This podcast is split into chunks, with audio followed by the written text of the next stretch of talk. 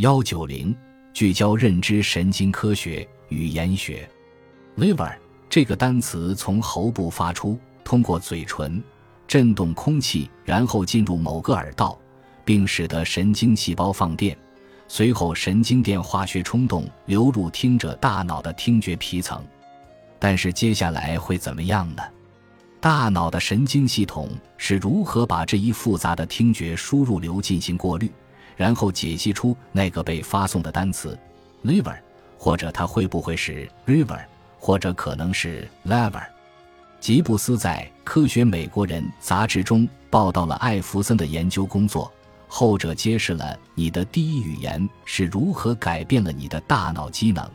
从而使你对其他语言的听觉感受方面产生不同。艾弗森发现。以英语为母语的人能够轻易地区分 “l” 和 “r” 这两个音，而母语为日语者则在区别这两者方面存在困难。这就是为什么说日语的人有时候心里想说 “liver”，却实际说出了 “river”，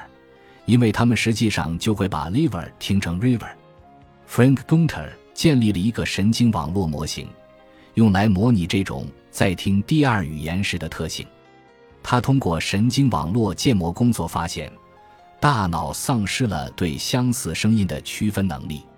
有趣的是，直到八个月大的婴儿还有能力区分八百六十九个现有的因素，但在该年龄之后，大脑开始重新组织，变得对于母语中的声音更加敏感。在所有可能的八百六十九个不同的原始因素中，英语只用到了其中的五十二个。本集播放完毕，感谢您的收听，喜欢请订阅加关注，主页有更多精彩内容。